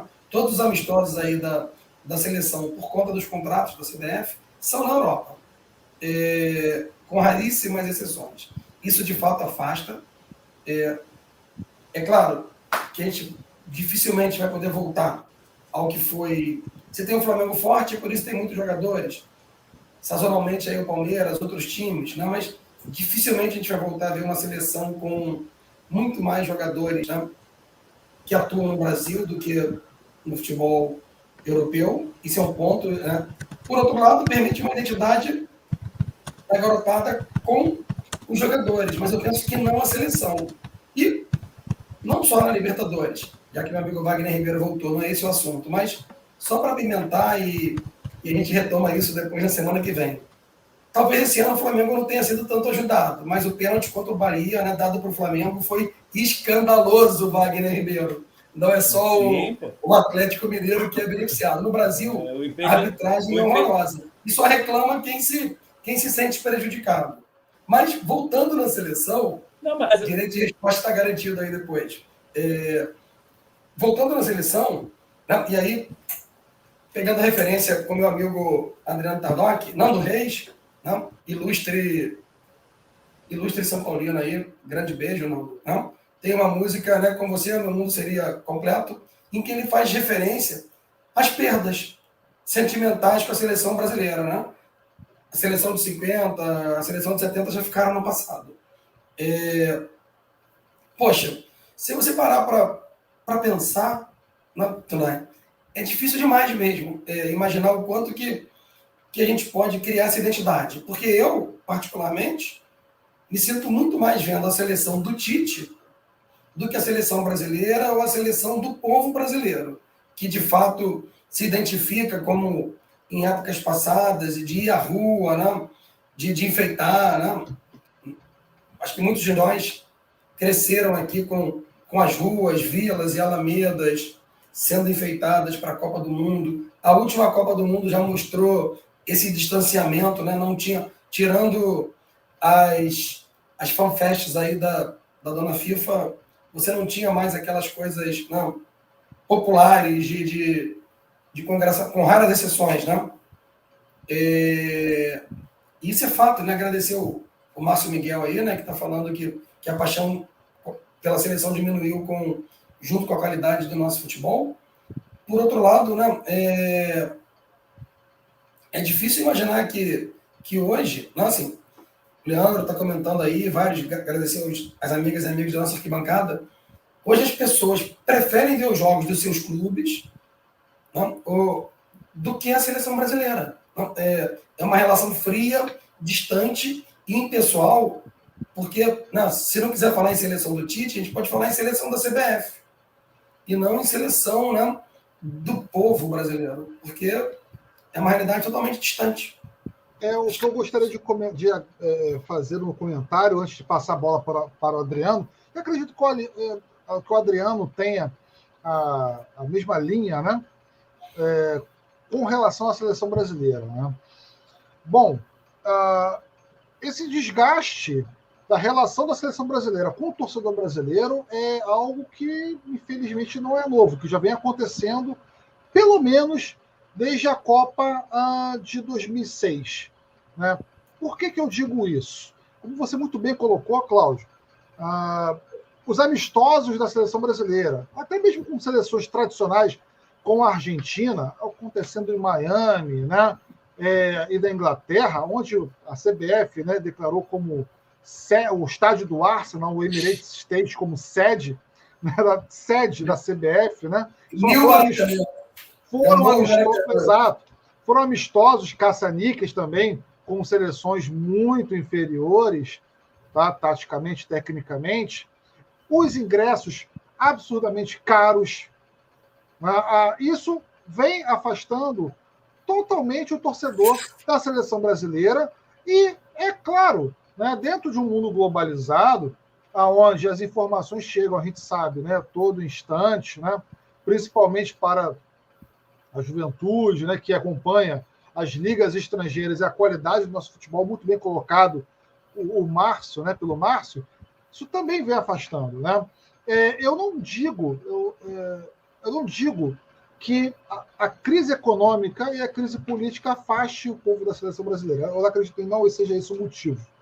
Né? Porque durante os anos 90 nós tínhamos, nós tínhamos também uma crise política e uma crise econômica, claro. Né? Mal, não, mal fazendo uma, uma comparação né? entre o desemprego, uh, privatizações, perda do poder de compra da classe trabalhadora. Né? Claro, nada comparado com esse escárnio que esse de governo que nós estamos vivendo. Mas você ainda tinha muita relação por conta da, do acesso do público aos estádios de futebol. Coisas que, coisa que, infelizmente, hoje em dia ficou excluso. Né? Você vê uma, uma seleção brasileira hoje voltada, muito bem colocado por você, Cláudio, é, para, para uma elite branca né? É, e uma elite branca urbana, de classe média alta. A Copa do Mundo foi um reflexo disso, o Adriano vai fazer esse comentário. Né? É, a, a, minha geração de torcedores, né, que começou a acompanhar futebol no início dos anos 90, foi a geração que pintava a rua, que fazia bandeira, que assistia os jogos da seleção brasileira né, é, na casa dos amigos, na casa dos parentes. Né? e, ao mesmo tempo, torcia para que os seus jogadores fossem convocados, porque o calendário era paralisado. Né? E hoje, o, o jovem que está vendo ali o seu Flamengo, o seu Atlético Mineiro, o seu São Paulo, o seu Palmeiras, é, ou até mesmo aí é, é, é o seu Internacional, disputando o Brasileirão, disputando a Libertadores, e vê o Tite fazendo as suas convocações, né? é, para pre, prejudicando o seu time nas competições, é claro que essa juventude vai tomar o geriza da seleção. Até eu tomo. Né? Eu consigo, digo, para, eu até torço para o Brasil em Copa do Mundo, mas eu não tenho mais aquela, sabe, aquela vibração como eu tinha. Nós éramos torcedores da seleção brasileira, não de uma maneira ufanista, aquele patriotismo é, boçal, né, como existe hoje em dia, né? É, esse patriotismo por conveniência, esse desgoverno defende. Né? É, são patriotas nas câmeras, mas por trás são privatistas, né? É, são desmatadores, é, são genocidas, é, é enfim. Né? então eu quero passar a bola para o Adriano, que acompanhou muito bem esse processo, nós já discutimos e muito, sobre que esse descaso com a seleção brasileira tá, é, faz, faz parte também do reflexo do que foi uma Copa do Mundo né, elitista e também que foi segregada né, de 2014. E respondendo aqui a, ao Vitor Prado, falando da parte esportiva, vocês acham que o Brasil é favorito para a Copa de 2022? Nem a pau. Ficaremos mais 30 anos sem ganhar uma Copa do Mundo, né? 24 anos de 1970 até 1994, Vitor. Foi pouco. Olha, sinto muito, mas você não verá o Brasil como campeão mundial. Se isso lhe incomoda. Eu acho exagero. Né? Não, se isso lhe incomoda. Não, é, pode ganhar, sim. Eu não acho acredito. Ganhar, mas favorito está longe de ser. Podem me. Vitor, depois você pode me adicionar nas redes sociais e pode me cobrar, mas eu não acredito. Passa aqui a bola para o Adriano. Ah, eu também não acredito. Não vou ficar em cima do... Só se mudar muito. Do jeito que a seleção do Tite joga, nos grandes jogos, é...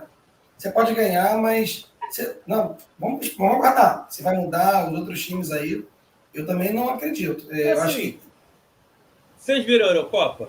Só para a gente entrar, não, não entrar muito nessa série. Sim. Cara, eu não vi nada demais em nenhuma seleção ali na Eurocopa. Por isso que eu acho que okay, mesmo mas aí, pode ganhar. A palavra é do Adriano, mas como é que a Bélgica, a gente, nenhum de nós coloca a Bélgica como favorita. Como é que foi Brasil e Bélgica na última Copa? Cara, eu achei que o jogo O Brasil foi eliminado dignamente. O Brasil foi eliminado dignamente. Não vamos entrar nesse debate, não. Depois a gente entra nesse debate. Vai lá, Adriano. Sim. Bom, é... a questão da seleção brasileira, como o Tunai colocou, é a identificação. O povo sofria todas as mazelas que o sistema político e a cultura política impõe para esse povo é, desde sempre, e a seleção era um lugar de fuga do povo, né? Então, o dia da seleção brasileira é o dia de você ir à desforra, né? Muitos, é, é, de, de, muitas das pessoas que escreviam e pensavam futebol antigamente é, sempre falavam, né? Nelson Rodrigues a questão assim do, do vira-lata e no futebol era a chance de, de, de não se sentir inferior e realmente não ficava inferior a ninguém no futebol, né? O futebol dava uma grandeza, né? Mas isso, vamos colocar que de, de dos anos 2000 cá, algumas pessoas aí já falam da seleção de 94, né? É, da, aquele rolo de 98 que até hoje não é muito claro para gente. Então acho que em 98 com aquela fusão do Ronaldo já se começa a criar uma grande desconfiança em cima da seleção brasileira.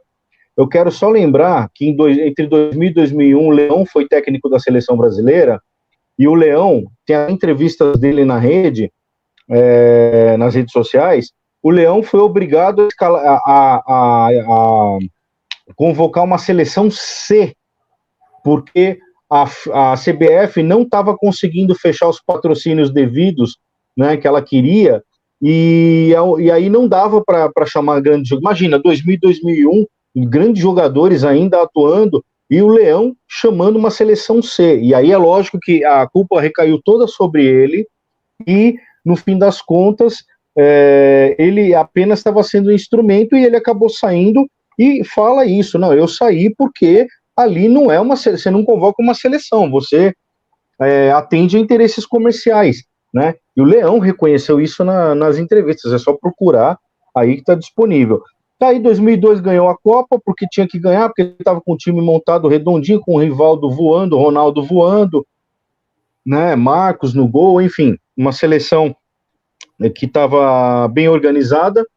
Só que a partir da Copa de 2006, é, a coisa começa a tomar um caminho muito complicado, porque aquela seleção é a seleção que todo mundo achava que ia passar um, que nem um rolo compressor em cima de todos. Era o quadrado mágico, era isso, era aquilo. Havia um planejamento da seleção, uma organização da seleção para ela poder é, competir, e aí, quando chegou lá, a, a, a, a direção, né, junto com, os, com, com emissoras de TV que tinham prioridades, começaram a cobrar muito, é, poder ver a seleção, isso e aquilo, abriram os treinos para 40 mil pessoas. Travou? Não, te ouvindo bem. Não, eu falei a Globo, Travou, não? a Globo, desculpa. A Globo, não, desculpa, eu entendi, Globo, travou. Perdão, não, desculpa. Não abrindo treino, ah, vamos fazer espetáculo, treino para não sei quantas mil pessoas, a seleção se desconcentrou, se desconcentrou totalmente e foi desclassificada com um time que a gente achava que ia passar o carro até o final, né? Um talvez a última grande seleção, né, brasileira. E então, é, aí as desclassificações de 2010 e 2014 tinha de tudo para dar errado, porque é, o Brasil se entrega economicamente para os interesses é, mundiais a partir da FIFA. Foi a oportunidade de, dos países entrarem dentro do Brasil e fazer a sua exploração através da FIFA com suas empresas. Né? O governo flexibilizou leis, tivemos é, talvez um, um, dos piores períodos de gentrificação de pessoas sendo banidas das suas regiões onde moravam para construção de estádios, pessoas impedidas de ganhar o seu dinheiro, é, enfim, do, é, de ter o seu comércio, as baianas do, do Acarajé, proibida de vender acarajé na Bahia, e uma série de coisas que aconteceram. Então, assim, para completar isso, é, eu acho que 2014 foi um golpe definitivo na seleção porque muita gente, principalmente esse povão que recorria à seleção brasileira, não outras coisas, sentiu na pele a dor de você ter que ceder espaço para um grande evento que a gente teve de resposta da seleção brasileira foi tomar um tamanho que, dentro de todo esse contexto, fazia parte desse, desse enredo. Né? Então, eu acho que a partir dali, é, é, é, o futebol passa a ser um espetáculo de entretenimento, ele não é mais é, o futebol da seleção brasileira, ele não vai se enquadrar muito na questão da torcida. Agora é a pessoa no estádio, você via jogos de futebol com as pessoas com celular, ninguém assistia jogo, era tirar foto, era compartilhar foto o tempo inteiro, então havia havia os torcedores, claro, alguns, mas havia muito essa necessidade de ostentar, de mostrar que estava no estádio, o preço do ingresso não permitia que o povo estivesse lá presente. Então, 2014, na minha opinião, selou definitivamente essa essa, essa relação do Brasil com, com a seleção brasileira. Agora, é um, deba é, é um debate interessante, né, e que eu, é, eu faço o mesmo comentário uh, do que. O mesmo comentário que eu fiz né, na semana, no programa da semana passada, que essa discussão né, é, da seleção brasileira, com a, com a questão da, da identificação com o povo brasileiro, ela está muito ligada à cidade também. Né? Ah, o acesso, a acessibilidade ao estádio de futebol hoje, é, infelizmente, a gente, é algo que está virando uma coisa, uma coisa para poucos. Né? É, você pega, por exemplo, a final da Libertadores. Né? A final da Libertadores é um crime. Né? Com a cultura é, futebolística do latino-americano, você ter final, uma final única. Né? E, a final da Sul-Americana, Tonai, agora recente, pífia, que foi aquilo. Foi pífia. Que foi aquilo. Absurdamente, a Comebol fazendo é, puxadinho né, para poder fazer uma filmagem sem ninguém no estádio para dizer para o mundo todo que foi um grande público. Foi absurdo, né? Eu espero. O jogo, o jogo espero... de dois times pequenos uruguais tinha dado mais público. Sim, agora você imagina o Flamengo e Palmeiras, um jogo em São Paulo, na Arena né, do Palmeiras, e no Maracanã, ou. Mas um jogo só em qualquer estádio brasileiro, cara. Entendeu? Não, não sei, mas assim, eu, a, a, a, parece que esses, assim, assim, assim, as pessoas falam ah, mas esses caras parecem que não gostam de futebol. Não, eles gostam de futebol, mas eles gostam de dinheiro. Né? Gostam de, é, é, é, sabe, de ter é, privilégios. Essa é a discussão. Né? É, e a seleção brasileira não está distante disso. Né? Você, você, entre um a cada dez brasileiros, sabe escalar a seleção brasileira. Algo assim, que um país que é campeão mundial é algo que é absurdo. Agora, será que é um equívoco meu em dizer, né? Eu li uma entrevista do Juca que eu li uma entrevista do Juca Kifuri, uh, quando ele ainda atuava pela ESPN Brasil, no linha de passe mesa redonda, de que ele, olha, o brasileiro ele gosta de ganhar. Né? O brasileiro não gosta de futebol. A, nossa, a gente tem a cultura de ganhar, de, ser, de sermos vencedores. Não é? Como o Brasil, que cinco vezes campeão mundial, participou de todas as Copas, tá? mas a cultura do futebol nas cidades é algo que você quase não vê. Você não, quase quantos museus nós temos no Rio de Janeiro, por exemplo, em São Paulo? Fale, fale, vou, vou passar a bola para o Adriano. No Rio de Janeiro, nenhum. Sim. Nenhum. No, no futebol no Rio de Janeiro, nenhum. O Flamengo tem um projeto agora. Eu só ia falar que a maior torcida do Brasil é o não gosta de futebol, não é o Flamengo. Tá?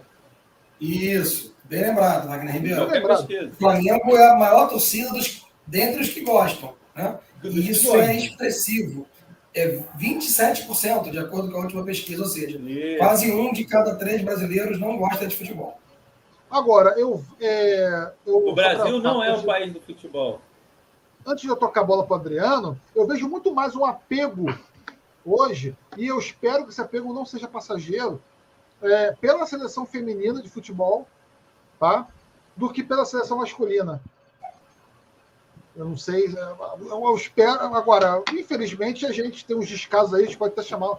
Vamos fazer esse debate sobre futebol feminino, trazendo uma, uma convidada para discutir, né, que esteja dentro, é, é, envolvida né, com, o futebol feminino, para a gente fazer essa discussão aqui no Bola Viva.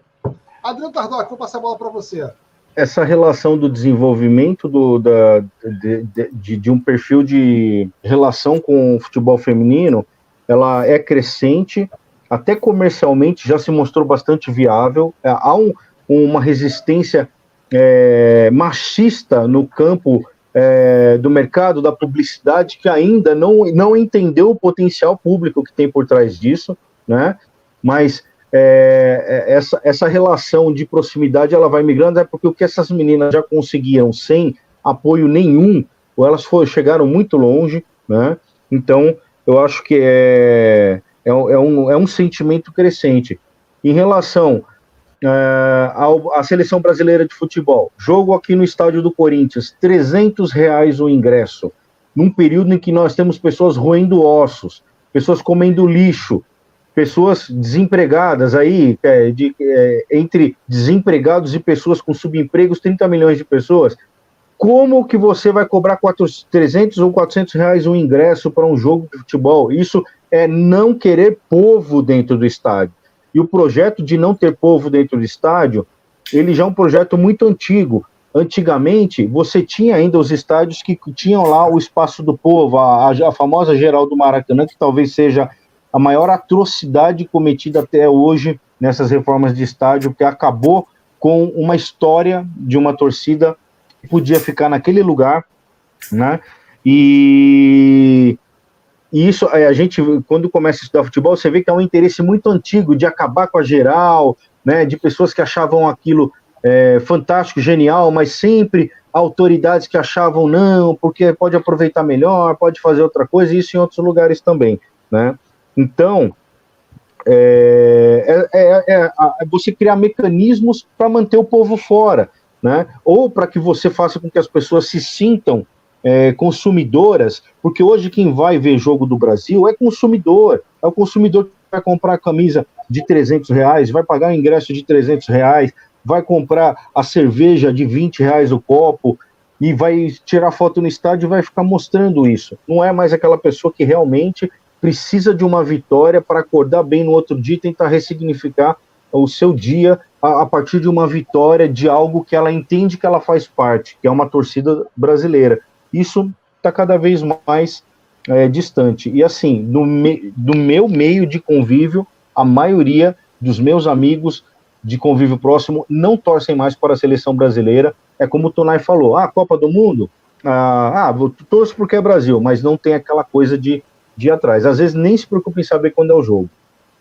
Olha, o último jogo que eu acompanhei da seleção brasileira foi justamente o Brasil e Bélgica de 2018. De lá para cá eu não acompanho, eu acho eliminatórias da Copa do Mundo uma cafonice, né? algo que, sinceramente, eu sou, sou a favor da abolição das eliminatórias da Copa do Mundo, poderia ser muito mais, muito, muito mais aproveitado. Né? A Copa do Mundo hoje não representa, para mim, tá? a principal competição o formato é, de das futebol eliminatórias é sul-americano é absurdo.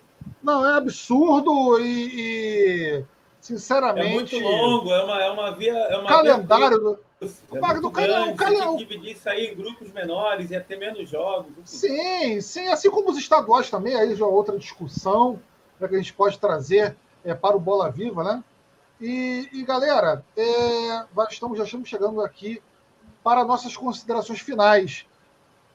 Né? É uma pena, porque o debate estava sendo feito aí com muita clareza, né?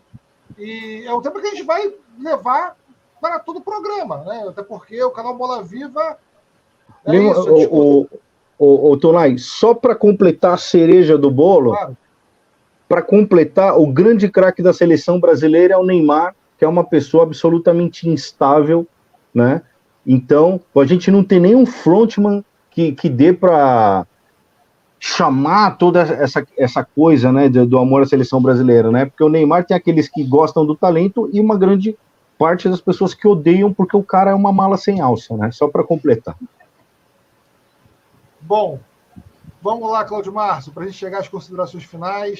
É isso mesmo, para a gente ir para é, as considerações finais, né? Leandro está falando aí, né? É impossível hoje para uma pessoa assistir e, e, eu acho que uma outra fala, se não me engano, né? O, o Leandro tinha colocado aí no chat, acho que é importante a gente resgatar.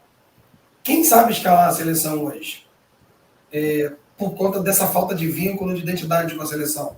Já que as pessoas não acompanham as partidas ou o próprio processo, com distanciamento. Né? É impossível mesmo esse processo de, de ir ao estádio e ver a seleção, se é que, que vai ser permitido, né? com, também com os ingressos. E a outra coisa né, que, o, que o Márcio perguntou aí, é, qual é a verdadeira seleção? É de 94, campeão do mundo, né? Já que o brasileiro gosta de vencer. E nós vencemos daquele jeito, né? O, o Bádio, a Itália com o Bádio se arrastando, o Baresi se arrastando. Não estou tirando o mérito de Romário, a conquista é, eterna. Mas, mas ou, a sele, mas... ou a seleção de 82, que perdeu, que não ganhou, mas é um modelo de futebol para pessoas que jogam bonito ainda hoje, jogaram, né? Como o saudoso Cruyff, o Guardiola, é, entendendo, né, na, a própria Holanda de 74, com, com futebol total. É, é isso, né? Vamos lá, as considerações finais, porque esse tema a gente ficaria aqui na, dias e dias e dias é, aí. É um tema de fato importante e fascinante. É um tema que eu adoro, é um tema que eu. É, só complementando a minha fala anterior. Isso aí entra muito, é sem debate... querer me meter, mas rapidinho, desculpa, Pedro. Desculpa, Pedro. Isso aí entra no que você falou. O brasileiro gosta de ganhar, então a maioria dos brasileiros, Cláudio, vai dizer que prefere a seleção de 94. Eu prefiro a de 82, continuo preferindo. Sem sombra Apesar da seleção de 94 ter me dado uma das minhas maiores alegrias no futebol, até já falei aqui, hum. foi ver o Brasil ser campeão do mundo, foi muito emocionante. Se fosse só por isso aqui, já valia a seleção de 82. Esse é o nosso capitão em 82. O capitão de 94 é o Dunga. Assim, olha, eu é, não vi. Eu tenho, eu, tenho, eu tenho saudade daquilo que eu não vivi. Né? Então, como eu tenho saudade daquilo que eu não vivi, eu prefiro a seleção de 70. Tá?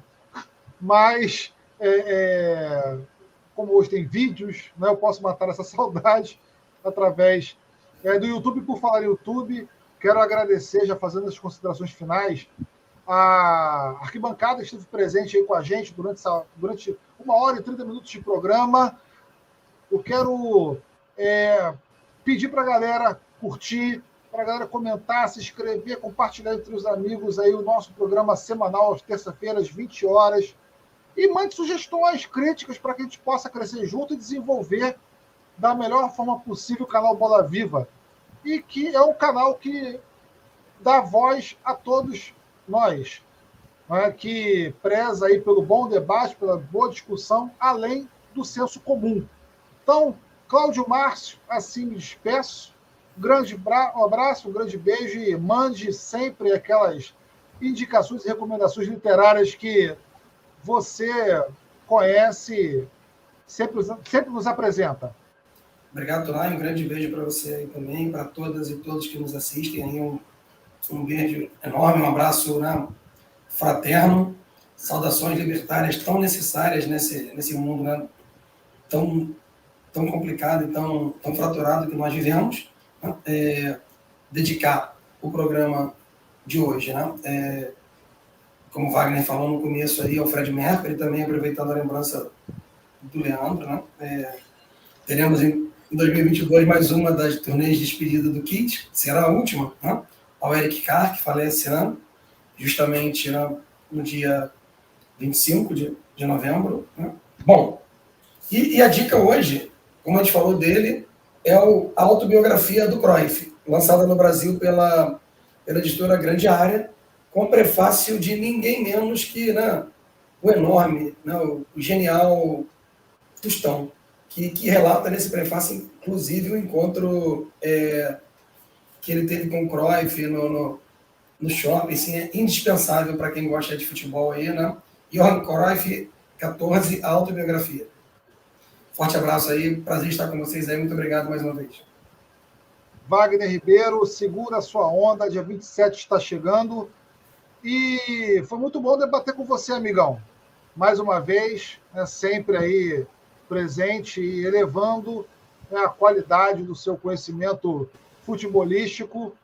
E olha, a nossa série tá, sobre é, jogos históricos está chegando e vai ter participação do Wagner Ribeiro também. Amigão, estamos juntos dia 27 na, na vitória, na derrota e na próxima terça-feira.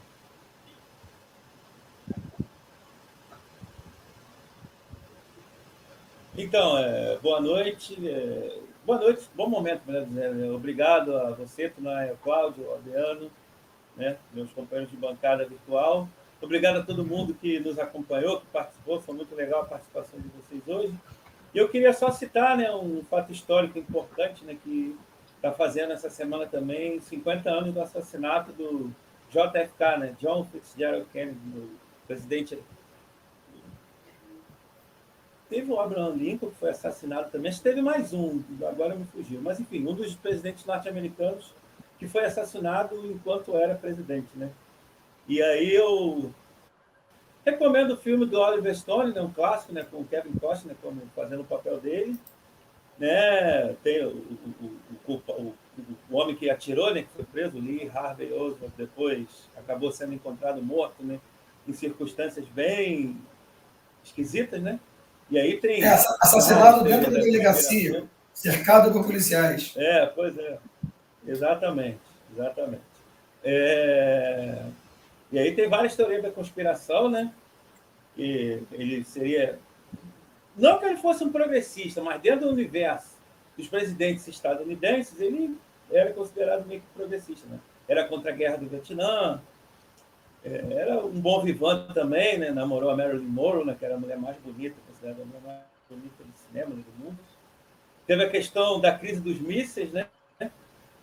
Quando a União Soviética colocou os mísseis lá em Cuba, né? em resposta, de forma secreta, né? em resposta ao fato dos Estados Unidos terem mísseis na Turquia, né? que é ali do lado também. E ele não, ele, os, os militares norte-americanos pressionaram para que ele agisse de forma mais firme, ele não, ele resolveu de forma na conversa, enfim. É só para citar. E recomendar o filme JFK. Um abraço a todos e até semana que vem, se Deus quiser. Adriano, eu espero que você, na, no próximo domingo, é, comemore muito, né? é, independente de quem seja o grande vencedor. Né? Mas, mas, barata, hein, mas, eu, mas eu sei que isso não vai acontecer. Muito obrigado pela sua participação mais uma vez. E, ah, rapidinho, claro que eu vou contar com você. Esqueci de falar sobre o dia 27. Desculpa interromper aí. Cara, é isso aí, né? Estamos aí para mais uma. Vamos, vamos tentar. Se depender do meu coração, meu coração aguenta. Essa, mais uma, mais duas, mais quantas vierem. Vamos embora. Que venham essa e tantas outras. Né? E é isso, Adriano Tardoc, agradecendo mais uma participação sua. Né? Você que chegou aí do, do, em cima da hora. Valeu. Eu agradeço a vocês por mais é, essa conversa. Desculpa aí não, não consegui chegar antes, né, para poder. É que muita coisa para resolver, ficou tudo acumulado. É, em relação, é, só mais uma, em relação ao Palmeiras e Flamengo, o, o Flamengo enfrentou um River Plate que era um, um, ótimo time, né? E o Flamengo jogou numa situação com bastante pressão, conseguiu é, resistir bem e fazer os gols, mas o cenário agora é totalmente diferente. O Palmeiras é muito inferior àquele River Plate. Então, a minha opinião é que o, o Flamengo ganha e ganha bem. Eu acho que o Flamengo não, não vai ganhar e vai ganhar bem o jogo ainda, tá? Se ganhar bem para mim significa 2 a, 2 a 0, 3 a 1, 3 a 0 coisas do gênero, tá? e agradecer aí pelo, pelo, pelo, sempre né, as pessoas que estão é, participando compartilhando. E uma recomendação que eu quero deixar rapidamente: quem não ouviu ainda, por favor, entre nas plataformas aí do streaming e ouçam o novo disco do Ney Mato Grosso, Nu com Minha Música, né?